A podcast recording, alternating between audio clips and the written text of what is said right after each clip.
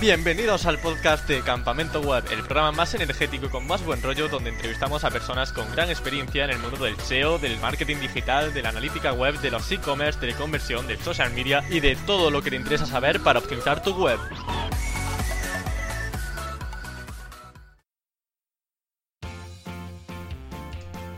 Seguro que te han contado alguna vez que la energía ni se crea ni se destruye, sino que se transforma. Pero el invitado de hoy nos va a demostrar que cuando está presente, la energía también se multiplica. Es el youtuber SEO más popular de España, con más suscriptores, es cantante de rock, el fundador de la empresa Big SEO, tiene también un curso de SEO gratuito al que os podéis eh, apuntar mediante una página de Facebook y si no en su mismo canal de YouTube. Lleva también una cresta que no deja indiferente a nadie y si tuviese que describirlo con dos palabras serían pasión y locura. Hoy tengo al otro lado de la pantalla a Romo Alfons, pero, pero, pero, antes de darle paso voy a dejar un fragmento de cómo canta, ¿vale? Ya hemos comentado que es cantante de rock y cuando me pasó el archivo de audio de su parte, pues bueno, me dio una grata sorpresa al ver que al principio nos dedicó algunos segundos de su vozarrón. ¿Vale? Realmente no estaba preparado, eh, estaba esperando a que yo le llamase por Skype, pero bueno, como me ha dado permiso para ponerlo, aquí va y con ello empezamos la entrevista. Patiently, I for you there, like a stone. I for you there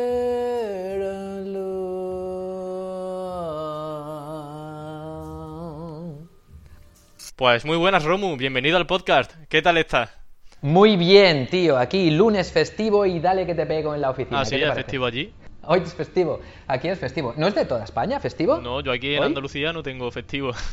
Ah, va, vale, vale, vale. Pues aquí en Cataluña sí es festivo. Estoy solo en la oficina. ah, solo, y bueno, ¿y qué haces solo en la oficina?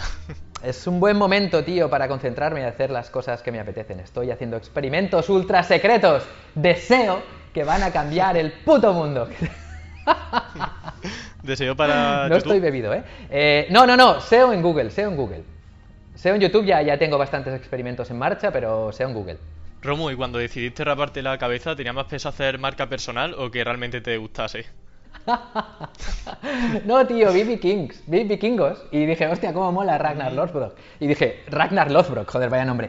Y dije, yo quiero ser como él. Y estaba de viaje, y eso que de viaje me aburro un montón, ¿sabes? Porque hay como rutinas de cada día lo mismo, de ir a la playa y tal y cual. Y dije, Sí. pues mira, vamos a darle algo divertido al día de hoy. Y me fui, busqué una, una peluquería así un poco alternativa y le dije, tíos, quiero que me rapes como este tío. Y lo hicieron. Y me gustó y se quedó, ¿sabes? Y luego es verdad que a nivel de branding ha funcionado fantástico, Sí. tío. Me han enviado hasta, hasta gomina a algunas Ah, empresas ¿sí? y cosas, tío. Así que sí, sí, sí, sí, me gusta, me gusta. Me gusta, me gusta. Y ya la siguiente fase es dejar la barba hasta, hasta el ombligo y, y raparme del todo, ¿no? Vamos, que te Pero de veremos momento de- seguiré así. Sí, te veremos de muchas formas diferentes, ¿no? Sí, sí, tío, ca- cambio cada dos, tres años, ¿eh? De- he llevado el pelo hasta el culo, he llevado rastas, he estado rapado, ahora llevo cresta, lo que haga falta, tío. ¿Qué más da? Si el pelo crece, de momento, de momento.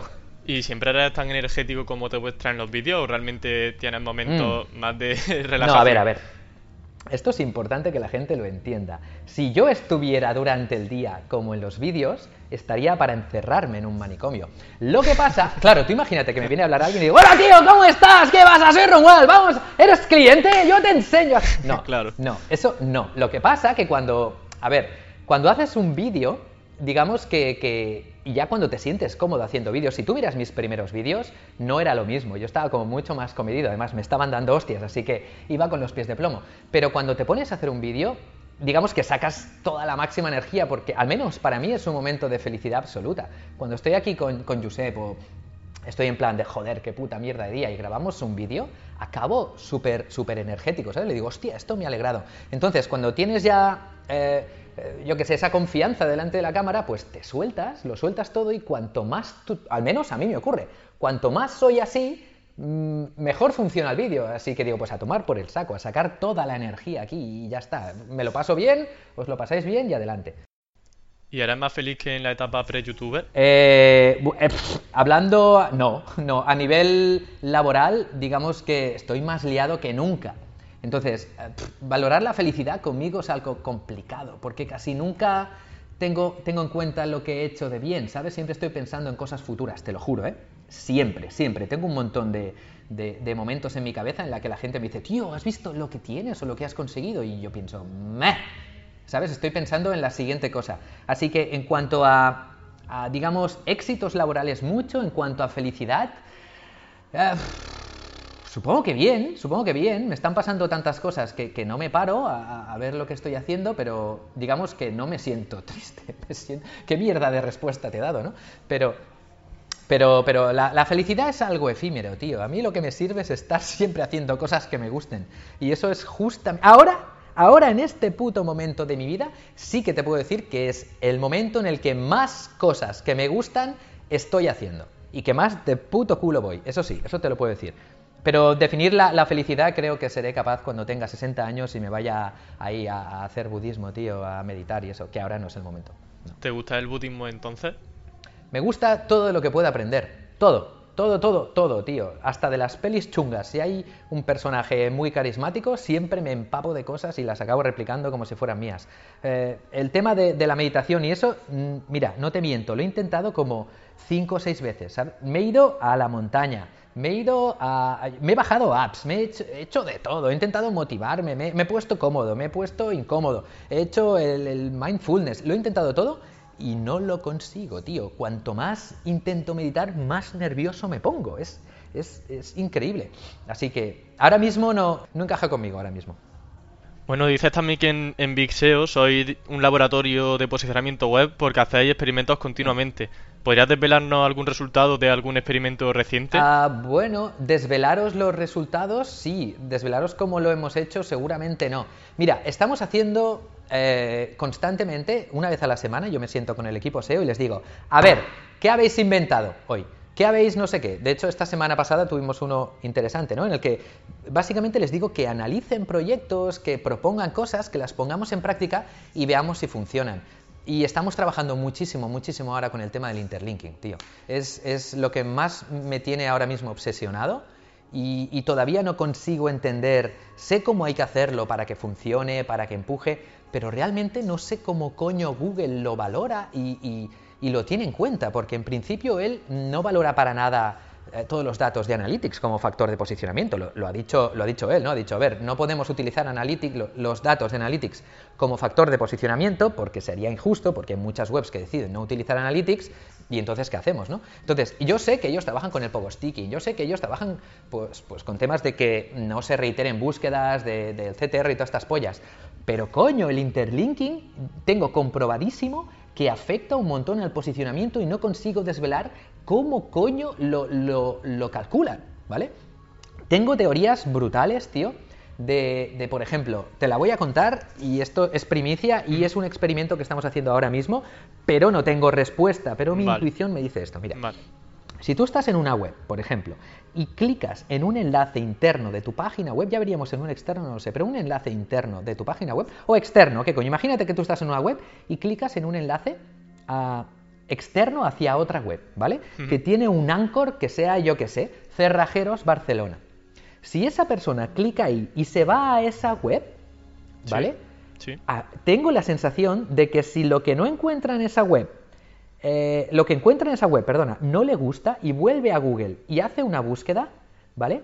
Mm. Cuenta como si fuera rollo poco sticking. Es decir, el usuario no, como si hubiera hecho una búsqueda no satisfactoria en Google. ¿Me explico? Sí, sí, es decir, como si alguien hubiera buscado Cerrajeros Barcelona, hubiera clicado en, un, en uno de los resultados, no le hubiera gustado y hubiera tirado hacia atrás, como si fuera por mm. sticking, pero en vez de realizar una búsqueda, haciendo un clic en un enlace interno. Y tengo como esa intuición de que eso ocurre y lo estoy midiendo y estoy haciendo un montón de experimentos, pero todavía no puedo afirmar con certeza, por eso no lo digo, a la que tenga certeza de algo, lo diría ahí con la boca bien grande para llevarme el mérito. Pero ahora mismo no he estado buscando en foros, en, he hablado con otros SEOs de fuera y ninguno me ha podido decir si esto es así o no.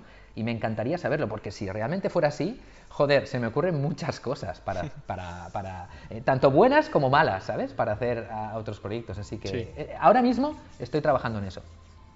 Y justamente hablando sobre la idea, ¿cómo se te ocurren eh, las ideas con las que experimentar? Porque imagino que aquí entrará mucho en juego el tema de la creatividad. Mira, tío, no, es por, por sonar pedante, pero creatividad me sobra, me sobra.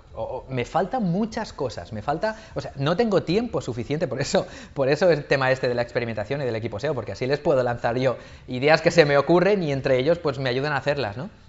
Eh, necesito organización, necesito constancia, necesito muchas cosas, pero en cuanto a creatividad, eh, es, seguramente una de las cosas que mejor se me da. Y supongo que porque la llevo trabajando de siempre, me gusta mucho experimentar y estoy probando cosas. Así que las ideas surgen solas, tío, sentarse y decir, a ver, ¿esto mm, qué pasa? ¿O por qué? ¿O cómo lo está haciendo aquí? ¿O cómo el de allá? ¿Y, habéis pensado que tal vez aquí? Y de hablar, de hablar, de hablar, de la, de la puta verborrea esta que tengo yo, acaban saliendo cosas siempre en equipo. Y luego, pues las que vemos que pueden ser más interesantes y, que sean aplicables, porque tampoco es cuestión del tiempo es finito y no es cuestión de probar todo por probar, sino cosas que luego nosotros podamos aplicar en proyectos, pues las probamos.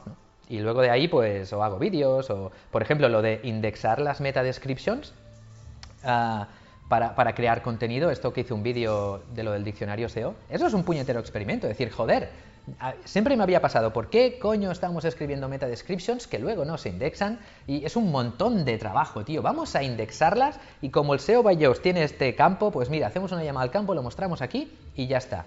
Y, está funcionando que te cagas. Muchas webs mías han, aumentado muchísimo su contenido pues porque teníamos ahí 1500 meta descriptions sin indexar que se están indexando y se pueden utilizar ahí para navegación interna y un montón de cosas, ¿no? Pues cosas así que realmente ese vídeo no ha tenido mucha repercusión, pero para mí es, un pelotazo. O sea, yo no, no, estoy viendo que nadie lo esté aplicando y, me parece algo brutal. Es, como aprovechar todo el trabajo que haces de reacción en, tu web, ¿no? Pues cosas así, tío. Me salen mil, mil a la semana. ¿Y siempre podéis hacer todas? muchas, no, no, muchas no sirven para nada, pero, pero algunas salen bien. Una de esas ideas fue la fusión de unareceta.com y me llamó la atención que no te preocupó en absoluto los ataques de SEO negativos. ¿Confirmas que ya no son efectivos? Ese tipo de ataque negativo está ya muy pasado, tío. Si yo estaba muy tranquilo, eh, Primera porque, porque yo ya lo había experimentado. Tú piensas que aquí en la oficina nos llegan casos de mil millones de cosas y cosas que antes funcionaban ahora ya no funcionan. Y es evidente que todos los pasos de Google, el, mayor dolor de cabeza que tiene ahora mismo Google es la mierda de, las cosas manuales. Ellos quieren automatizar todo lo que puedan. Y una de las mejores formas de quitarse el gran problema de las penalizaciones es que, es que los enlaces que valgan sumen y los que no valgan no sumen, no que no penalicen, es que no sumen. Y si, y si no suman, pues la gente dejará de hacer enlaces, dejará de hacer ataques negativos. Y eso yo estaba tranquilo porque ya me había hecho yo a mí mismo ataques negativos. Es una de las cosas que he probado. O sea, cualquiera puede ir a Fiverr, cualquiera puede utilizar un Senuke, cualquiera puede utilizar eh, mierdas de estas automatizadas. Y yo había visto que no tenía ningún tipo de... Me hicieron más ataques, ¿eh? No solo me hicieron ataques de, de, enlaces. Me hicieron ataques de tráfico de mala calidad, me hicieron ataques para subirme el rebote, me hicieron como seis o siete ataques diferentes. ¿Y no te afectó ninguno? No, no, no, no, no, no, no, no, no. no. Eh, de hecho, el ataque más poderoso de que ha sufrido una receta ha sido mío propio, que casi me la cargo llevando los, los feature snippets al límite, de verdad casi me la cargué. O sea, una receta se fue a la mierda en una semana. El equipo de aquí de una receta un poco más me cuelga de los huevos. Me dice, pero, cabronazo, ¿qué estás haciendo? Y yo, uh, mierda, vamos a ver si... Y al final lo pudimos recuperar. Pero, o sea, el, el auténtico peligro aquí soy yo, tío. no son los demás. Ah, normalmente experimento en webs más pequeñas, pero claro, lo bueno de una receta es que es algo que nunca, nunca, nunca se había hecho antes. Entonces, me apetece mucho probar cosas a nivel de... Me apetece quitar las redirecciones, por ejemplo, de los 220 dominios. Me apetece cambiar el interlinking. Me apetece eh, jugar con... con ahora estoy creando un nuevo tipo de navegación dentro de la web a través de ingredientes. Me apetece hacer un montón de cosas. Con el interlinking he subido el crawl budget una puta burrada, tío. Eh, a través de, esta, creación de nuevas páginas, em, por ejemplo, recetas con cebolla, ¿sabes? Con palabras clave que sean así de ingredientes. Estoy subiendo el canal budget, una puta locura. A ver si acabo el curso de SEO ya me puedo poner a hacer vídeos de estos un poco más avanzados, pero ah, claro, ¿cómo, no voy a experimentar con eso, tío? Si, si, lo tengo con las manos, ¿no? Pues, pues eso, voy. Lo que comentaba ahora de una receta de, la, eh, por ejemplo, una receta con cebolla, te refiere más que nada a ampliar el volumen de, tráfico que te puede llegar por, por diferentes long tails que a lo mejor en un principio no... No son long tails, tío, que va, que va, que va, son keywords menas saco. Mira, una receta está basada en webs eh, micro niche, bueno, ya lo sabes, era una MBN que cada una de las webs está especializada en un tipo de receta. Al fusionar todas estas webs, he creado una web que tiene miles y miles de recetas. Cada una de esas miles y miles de recetas tiene pues 5, 10, 15 ingredientes, ¿vale? Si de cada una de estas, de, estas recetas que tiene ingredientes, yo le pongo un enlace, por ejemplo, en los ingredientes, si vais a recetas lo podréis ver. Os vais a cualquier artículo y buscáis una receta que tenga pollo, ahora en los ingredientes veréis que la palabra pollo tiene un enlace interno que lleva hacia una página que antes la MBN no podía tener, que era recetas con pollo. Tenía pollo al horno, tenía pollo no sé qué, tenía pollo no sé cuántos, pero no recetas con pollo. Y ahora, en, esa, en esta web, justo porque las he fusionado, puedo crear esas nuevas URLs que enlazan todas las recetas que tengan pollo, no únicamente las que estaban en la web de pollo al horno pollo no sé qué, no, a lo mejor las, las de pizza que tienen pollo también enlazan hacia ahí y me aparece un listado nuevo con todas las recetas de las diferentes webs que tenía que tienen ese tipo de ingrediente, ¿vale? Y aquí puedo, puedo amplificar muchísimo, pues con lo que te he dicho, recetas con cebolla, recetas con apio, recetas con manzana, recetas con lo que me dé la gana. Y esto que está haciendo, está generando una cantidad de interlinking a nivel de, que, a, nivel de, pues eso, de, de interrecetas, que está, que está aumentando el crawl budget a saco porque Google está encontrando un montón más de URLs. Lo que pasa que lo estoy haciendo pausado, no lo estoy haciendo como lo hizo Cookpad. Primera porque no tengo, primera porque es un proyecto peligroso, segunda porque no tengo la cantidad de dominios que tienen ellos y tercera porque no está bien lo que hicieron ellos, generar tantas, tantas, tantísimas URLs estáticas a partir de búsquedas dinámicas. Pero, pero lo estoy haciendo y está funcionando muy bien. Me está trayendo, ya empieza a traer tráfico, así que contentísimo. Bueno, pues entonces genial, muy buenas noticias por parte de una receta. Y en cuanto a YouTube, ¿se puede crear un canal eficaz para todas las temáticas? De eh, YouTube es la puta polla. Mira, el, el, viernes que viene voy a entrevistar a un chaval que se llama Jordi Core en el que le voy a hacer este tipo de preguntas porque, por supuesto, aunque mucha gente todavía no lo sabe, hay gente que está ganando dinero en YouTube creando estrategias similares a las que se hacen en, Google, con micronichos, con, con canales dedicados, con interlinking. Yo ahora estoy trabajando muchísimo el SEO en YouTube y más adelante sacaré un curso de SEO en YouTube que os vais a cagar. Pero realmente hay muchísimas historias a nivel on-page, tío, que se pueden hacer para posicionar en YouTube que no se están haciendo. Se está haciendo mucho de, off-page, estoy viendo muchas historias de que sí enlaces, que sí no sé qué, pero y el, y el on-page, cabrones, tío, hay muchísimas cosas que no se están haciendo ahí que se pueden hacer y hay mucha desinformación y estoy analizándolo a saco. Y te diría que en YouTube se puede ganar pasta con casi cualquier temática, tío, porque ya hay gente que tiene intereses de todo. y a nivel de, de competencia es muy inferior. Y a nivel de exposición, YouTube te da unas 48, hasta veces casi una semana entera de exposición por el nuevo este, muy alta, que te permite, si sabes SEO, quedarte con primeras posiciones, tío. Ahora ya por hosting gratis, por ejemplo, estoy segundo. O sea, a nivel de, posicionamiento en, YouTube, un tío que sepa se, se puede comer un mercado. A eso voy, a eso voy, a coger todo lo que pueda de marketing en YouTube. ¿Y para qué es bueno YouTube? ¿Para fidelizar? ¿Para captar clientes? Para marca, tío. Lo mejor que tiene YouTube es para marca. Es, es, eh, o sea, la gente, el hecho de que te vean y que hables con seguridad, eso es muy importante, tienes que saber de lo que estás hablando. Pero que la gente te vea o que seas capaz de hacer un streaming igual, que seas capaz de hablar directamente que te hagan preguntas y responderlas ahí, la gente ve que, que, sabes de lo que hablas y genera muchísima confianza, muchísimo más que cualquier post, tío que los posts requieren un montón, hay que evolucionar ya, los posts requieren un montón de trabajo, de investigación, de horas de escritura y no sé qué, no sé cuántos, y grabar un vídeo portando valores, ponerte delante de una cámara y responder las cosas, ¿no? Así que yo creo que a nivel de retorno, de marca, de credibilidad, de creación de contenidos, los vídeos son muchísimo más rápidos, muchísimo más efectivos que cualquier artículo que puedas hacer. Además, te permite luego sacar el texto, o sea, el audio, lo, lo pasas a texto y lo publicas en tu blog como contenido y ya, y ya está. Y luego, y el audio lo sacas y creas un podcast. O sea, si haces un vídeo, lo tienes todo. No entiendo cómo, cómo no está esto muchísimo más extendido. Hacer vídeos todo el mundo, coño. Debería hacerme youtuber, ¿no? deberías, deberías, tío, deberías. De hecho, desde que yo abrí el canal, bueno, tú lo sabes, han, han, aparecido una cantidad de canales de SEO brutales, brutales. Pero muchísimos, a lo mejor hay 30 ya o más, ¿sabes? Y eso me honra de satisfacción y, y me gusta porque se está generando un movimiento eh, por una parte absolutamente lógico, porque creo que, tiene que ser así, el vídeo va a más y, a más que va a ir, y, ahora en el tema del streaming, pues lo mismo, es, la gente quiere ver gente, tío.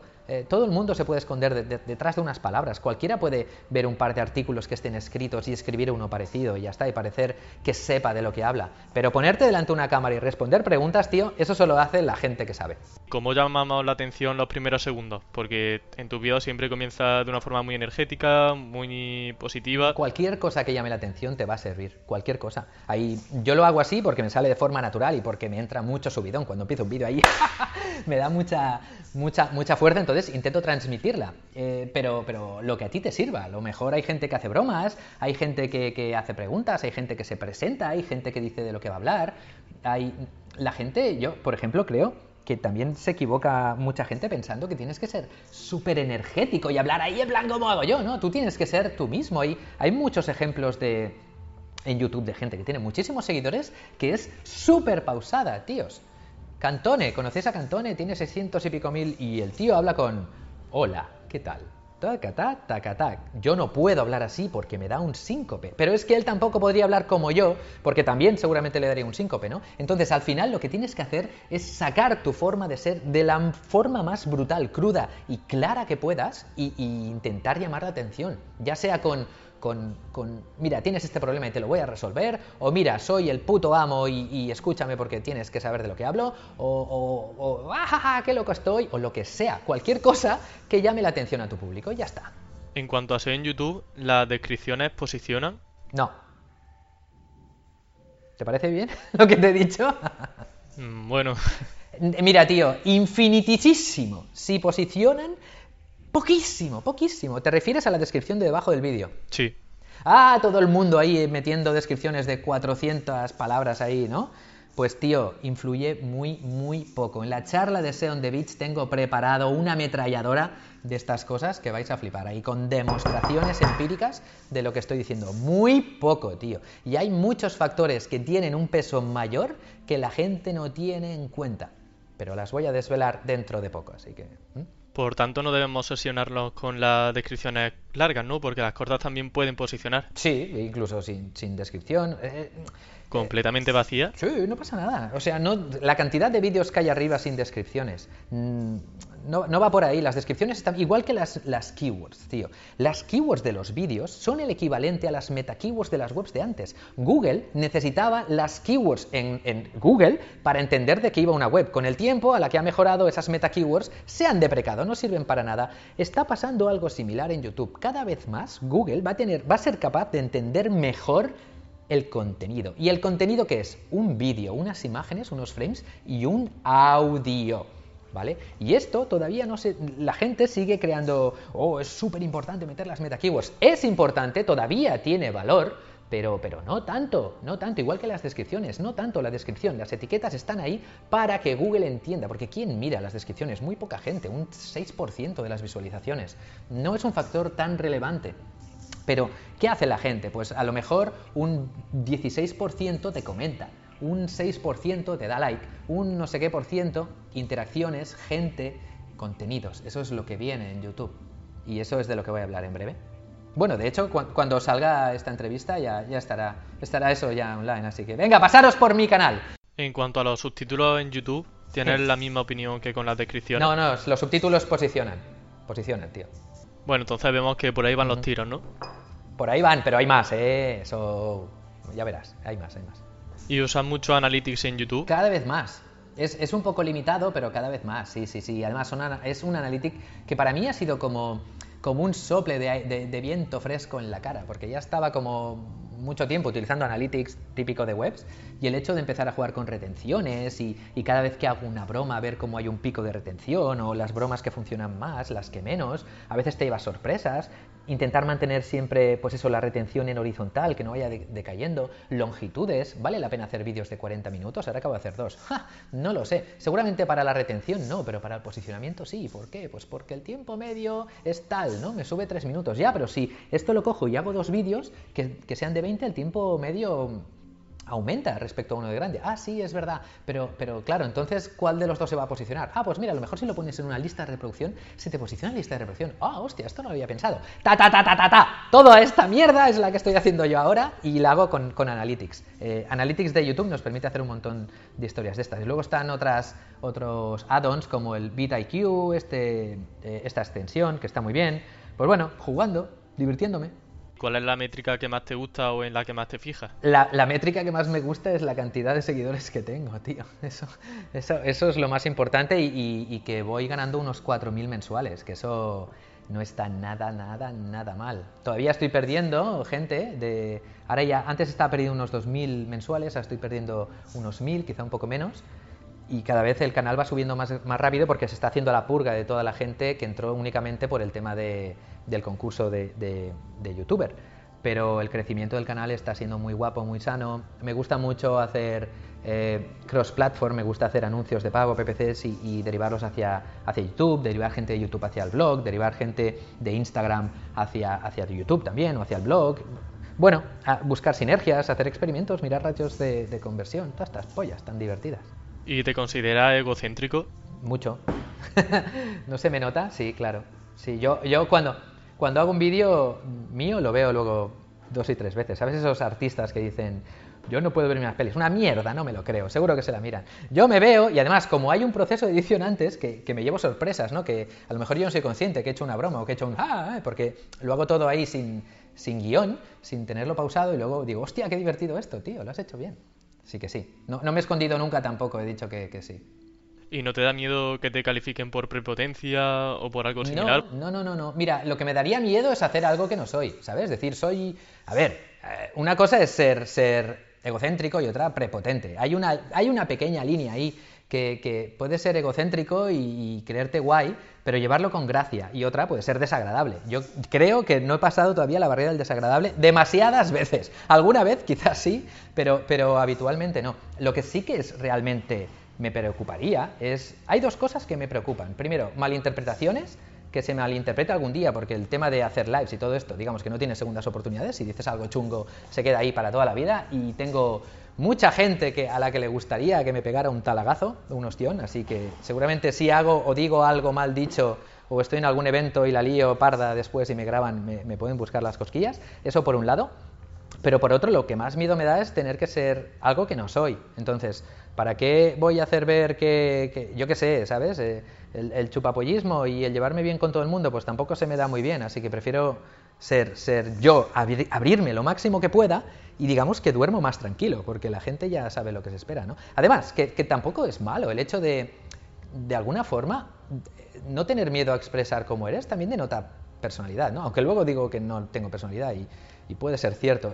Yo qué sé, esto, esto... ¿Cómo no va a tener personalidad, Dios mío? No, no, porque, porque también me, me, copio mucho, tío, y a veces, yo qué sé, veo, a lo mejor, pues eso, veo un cantante o un personaje de una serie, o mira, mira lo del pelo y Randall Lothbrok, que te he dicho. Y, y, cualquier cosa, y me lo copio, ¿sabes? Y digo, hostia, lo que, me, lo que hace este tío me gusta, vamos a hacerlo. Lo que hace este me gusta, ja, ja, ja. Soy a veces como una esponja, ¿no? Sí, bueno, pero copiar tampoco tiene nada malo. De hecho, tú mismo en un vídeo comentaste que es algo bueno. Eso es lo bueno que tengo, que aunque haga cosas chungas, lo admito y quedo mejor. ¿Sabes? Sí, yo creo que algo de agradecer y que debemos quitarnos esa imagen de que alguien que está contento con lo que hace, que al fin y al cabo siempre repercute en definitiva en ser un poco egocéntrico, eh, con ser, por ejemplo, mala persona. Eso es una estupidez. Eso en realidad es verdad que en, esta sociedad estamos llenos de prejuicios, tío. El hecho de, de confiar en ti mismo o, o, ¿Por qué tiene que ser algo negativo, tío? Es como, uy, confías en ti mismo o crees que puedes hacer las cosas, eres un, eres un flipado. Y tú eres un mierda, tío. ¿Por qué coño va a ser malo? O sea, ¿por qué me intentas joder a mí porque crea en mí mismo? ¿Qué te gustaría? ¿Que, fuera ahí, estuviera triste? Pues que te den por saco, ¿no? Así que no sé, al final ya te digo, mmm, somos lo que hemos vivido, yo supongo que he tenido etapas de todo tipo, he pasado, he tragado mucha mierda a muchos niveles y supongo que el hecho de haber superado esas, esas dificultades también me ha hecho endurecerme en ese aspecto, ¿no? Y, muchas experiencias también a nivel, yo qué sé, el haber hecho una empresa y en tan poco tiempo me ha obligado a pasar por muchas situaciones desagradables que luego hace que muchas situaciones que a lo mejor otra persona pudiera ver como complicadas, tú digas, joder, pues si ya he pasado por algo que es mucho más chungo, esto lo puedo, lo puedo sobrellevar seguro, ¿no?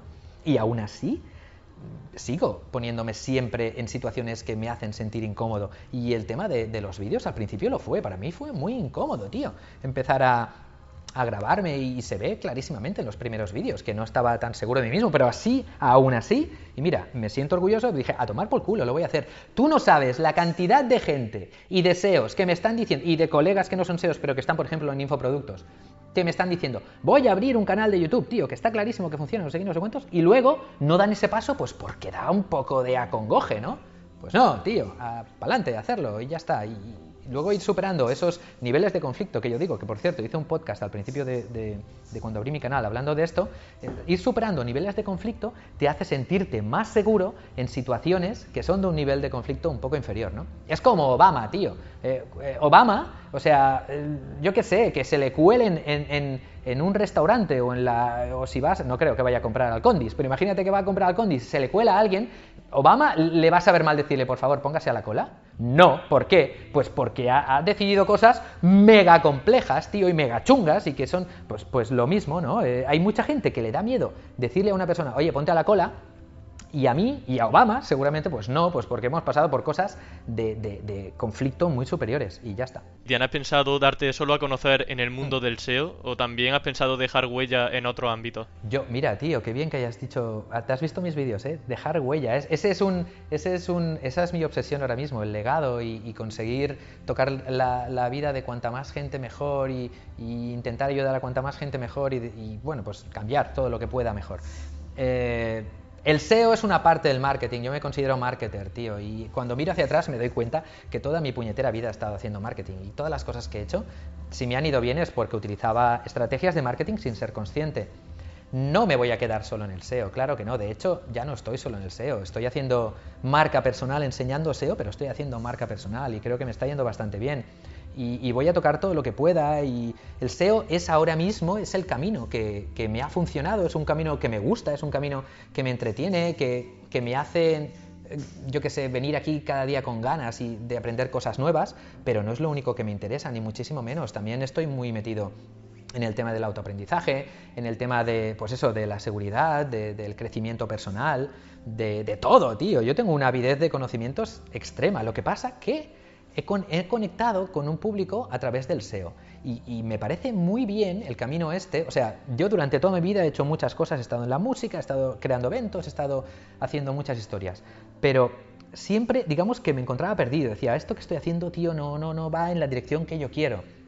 Y en el marketing estoy viendo que sí, tío, porque el marketing realmente es una disciplina muy poderosa, tío. Los marketers son gente muy, muy, muy poderosa, que puede llegar a tener muchísima influencia, porque cualquier cosa depende muchísimo del marketing. El marketing crea grandes empresas, el marketing destruye empresas, el marketing está en la política, el marketing eh, genera trabajo, el marketing es la puta polla, tío. Entonces, estoy contento, sigo esta senda, la senda del, SEO, seguiré la senda de la marca personal, seguiré la senda del marketing y hasta donde yo que sé. Tampoco te puedo decir mucho, porque como soy un tío inconstante y caótico, pues voy cambiando cada dos por tres. Mira, hace, hace poco está diciendo, mi objetivo para el año que viene es tener 500.000 seguidores en YouTube. Y ahora eso me da absolutamentísima igual. O sea, me da totalmente igual. Ahora mis objetivos son otros, ¿no? Es crear este gran curso y que los 14.000 que somos ahora acabemos siendo, yo que sé, pues 100.000. Pues sí, molaría dentro de un curso de SEO, porque me parece muy heavy que hayan 15.000 personas apuntadas a un curso de SEO, tío. Un curso de SEO. No es eh, gana dinero, no. Eh, se llama curso de SEO. Y hay muchísima gente. Yo creo que, que, hasta ahora, un curso de SEO, ¿cuántas personas podría haber tenido apuntadas? ¿500? ¿600? ¡15.000! Tío, es como... Y encima solo de SEO. Claro, me dan ganas de, de, de, Pues por eso vengo a la oficina en un día laboral, tío, porque tengo ganas de hacer cosas, porque tengo un subidón extremo. Es como doy, pero me dan por, por 15.000, ¿sabes? Es muy heavy y, creo que estoy en la buena senda y que, y que no es únicamente hablar de SEO. Yo voy a hablar de todo lo que la gente crea interesante escucharme. O sea, de, lo que. Si hay alguna persona que me dice, oye, tío, explícame sobre esto, yo voy a hablar de eso a saco, no hay problema. En tu canal no solo te hemos visto a ti, sino que también has publicado entrevistas pues con Rand Fishkin, por ejemplo que bueno, para los que no lo sepan, son grandes referentes, yo mm. diría, del, mm. del marketing digital a nivel mundial incluso. Entonces, ¿cómo fue ese detrás de las cámaras? aquel viaje fue muy heavy porque Judith, cabrona, nos montó un viaje en el que dormíamos 3, 4 horas diarias, tío. Tú me ves a mí en la entrevista de Rand Fiskin y lo digo, le digo, hoy hemos dormido tres horas. Y Rand Fiskin dice, joder. Y es verdad, íbamos de puto culo, tía, nos hiciste sufrir mucho. Pero la experiencia fue brutal. Ah, realmente es algo a lo que me voy a dedicar más ahora. Tenemos unas ganas, tío, de, viajar y hacer entrevistas y, y enseñar también el lifestyle del marketer. O sea, los marketers tienen que ser los futuros rockstars, tío los marketers, un marketer mola, tío, la vida del marketer mola, te vas a hacer charlas, conoces a un montón de gente, te aplauden, es, es, es como cuando yo iba a hacer conciertos, pero más, tío, la gente me aplaude más, es muy guapo. Entonces, eh, ya a través de YouTube vamos a hacer eso también, tío. Vamos a grabar, vamos a, que vean también cómo es la vida de una persona que se dedica a esto. Y no sé por qué coño te estaba contando esto, pero sí, el viaje allá a Estados Unidos estuvo muy bien y por supuesto ha hecho que nos entren muchas. Ahora estoy un poco pillado por el tema del curso de SEO, que requiere mucho trabajo y que estemos aquí. Pero, pero ahora, por ejemplo, vamos a sacar esta semana el vídeo de la charla que dimos en el Pro Marketing Day y, y vídeos como ese van a empezar a salir más y más y más, porque ahora entra en nuestro equipo una youtuber nueva, buenísima, por cierto, Gakian. Empieza este martes y, entra aquí para ayudarnos a generar más, más contenido, no únicamente de, cómo buscar palabras clave, sino también de, de, pues eso, ¿no? De lifestyle a nivel de lo que estamos haciendo. Bueno, entramos ya en la recta final de la entrevista. Eh, hemos visto que en tu canal, pues bueno, te está yendo bastante bien, has conseguido una comunidad que sigue aumentando con el paso de los meses y con el paso de los días incluso. Pero realmente, ¿hay momentos en los que lo hayas pasado mal con el canal? No con el canal. Mira, hubo el primer fin de las críticas me afectaron un poco porque fueron muy heavies. Me acuerdo, porque claro, se me tiró mucha gente con muchos seguidores encima gente pues como Chuizo, como gente que, tiene una fanbase muy grande. Y no, no, fue tanto a través de YouTube, sino fue un poquito más a través de Twitter, ¿no? Que mucha gente criticaba, criticaba, criticaba. Fue una noche, no ni un fin de, fue un día que dije, joder, tío, pero ¿por qué? ¿Por qué tanto? Si yo no digo nada, ¿no? A lo mejor sí que dije algo. Tampoco soy un santo, pero me pareció, era algo nuevo para mí, dije, ¡guau! Tela. Pero desde ese momento, lo bueno que tengo es que dejo que todas las sensaciones me invadan, me, lleguen hasta la médula y de esta forma las, las curo rápido. Y, después de ese fin de, ya todo me pareció fantástico. Me han criticado muchísimo y te lo juro que lo miraba como si fuera Matrix, tío, como unos y ceros. Ahí en plan de, mira, aquí uno me dice no sé qué. Por ejemplo, cuando saqué el diccionario SEO, que ahora me está yendo increíble. El diccionario SEO está, es una entrada de gente nueva desde YouTube y desde Google brutal. Y me están replicando. Gente que antes me, me criticaba está replicando la estrategia. Pues cuando empecé el, Además, tengo todos esos mensajes pineados como destacados, porque les voy a responder a todos. Os voy a responder a todos, cabrones. Pero una de ataques de Romual, deja de subir vídeos de mierda y aporta valor, que nos tienes hasta la polla. Como diciendo, ah, muy bien, cabrón, llevo, llevo seis meses subiendo vídeos para tu onanismo personal y ahora porque saco vídeos para otra gente que no sabe, me, dices de todo. Pues que te den por el culo. El vídeo del lunes no va a ser de que es un dominio, va a ser que es una URL. Y el que viene que es una palabra clave. Y el que viene no sé qué. Y a partir de ahí ya me desaté. Pero por ejemplo, el hecho de haber pasado ese, ese día con malas críticas muy bestias de golpe, mm, me permitió que luego las, las, las críticas habituales me den, me den absolutísimamente igual. Pero te, lo digo de verdad, me dan muy igual. De hecho, las valoro incluso. Es como, mira, una nueva, ¿no? Y las pineo, las pongo como destacadas. Porque como también tengo ya gente que me sigue, luego hay reacciones de gente que me, defiende y yo ahí me río y es, divertido, tío. Así que ahora, ahora me llevo bien, creo, con todos. Y para terminar, me gustaría hacerte una pregunta que puede parecer extraña, pero que personalmente creo mm. que puede ser interesante. ¿Tienes miedo a la muerte? Hostia, qué hijo de puta eres, tío. Sí, mucha. Mucha, mucha, mucha. Soy, eh, sí. Me esperaba otra respuesta porque se te ve una persona tan energética, tan positiva. Ah, ese es el miedo que tengo, tío. Mira, se me ponen los pelos de punta. Quiero hacer tantas cosas que, que, creo que lo único que me podría frenar es la falta de salud. Quiero hacer tantas cosas, quiero enseñar tanto, tengo tantas cosas en la cabeza que tengo muchos miedos, tío. Hasta hace nada, hasta el viaje de Estados Unidos, tenía miedo a pillar el avión, por ejemplo. Pero pánico, tengo, tengo un hipocondrismo, te diría casi severo, que me lo tengo que tratar. O sea, no voy a tardar de ir. Yo estoy muy jodido de la cabeza realmente. No voy a tratar, no, no voy a tardar en ir a, a, un psicólogo que me trate esto, porque a la que me encuentro mal, digo, hostia, a ver si es algo malo, y mierda, no podré hacer toda esta estrategia que tengo planeada para dominar el mundo, ¿sabes? Entonces, no, no es miedo a morirme, es miedo a no poder hacer lo que quiero hacer. Eso es lo que me pasa, tío. ¿Qué hijo de puta eres? Muy bien. Una gran pregunta. Mira, me gustaría que me hicieran más preguntas de este estilo, tío. Realmente. De verdad, ¿eh? Buena pregunta. Bravo, Emilio, tío. Ya, pues entonces acabamos aquí para no empeorar. Un gran broche de... oro ahí para finalizarlo. Muy bien, claro muy que bien. Sí. Pues nada, Romu, tío, muchísimas gracias. Vamos, la... no has defraudado en la entrevista realmente. Yo creo que todo lo contrario, ha superado las, las expectativas de lo que yo creía que iba a responder. Muy bien. Comentando un montón de, de consejos, cómo no, pues explayándote, pero yo siempre se lo digo a los que lo entrevisto, digo, yo prefiero que te explayes antes que contar una tontería y que luego se vayan con, los, con el mismo conocimiento con el que vinieron. Ya, ya, ya. Así ya. que nada, te agradezco muchísimo que hayas dedicado estos minutos, porque sé que tendrás la agenda hasta arriba. No ha costado ponernos de acuerdo en la agenda, pero al final ha sido posible y nada, un placer tenerte aquí en el programa. Muchas gracias a ti, Emilio, tío, por dejarme llegar a tu audiencia. Y nada, para cualquier cosa, aquí estoy, ¿vale? Vale, perfecto. Venga, que vaya bien, un saludo. Chao. Lo que estáis escuchando ahora es En la ciudad del grupo de Romu Rembrandt 42. Hoy me voy muy contento con un final que no podría haber salido mejor y como habéis podido comprobar, pues bueno, Romu no deja indiferente a nadie. Podéis seguirlo de cerca en su canal de YouTube Romu Alfons o en su Twitter y página web con el mismo nombre. También os recuerdo, como siempre, que en campamentoweb.com tenéis trucos de SEO y consejos para optimizar vuestras páginas web. Y nada más, nos escuchamos el próximo lunes con una nueva entrevista y con un nuevo gran invitado. Hasta la próxima.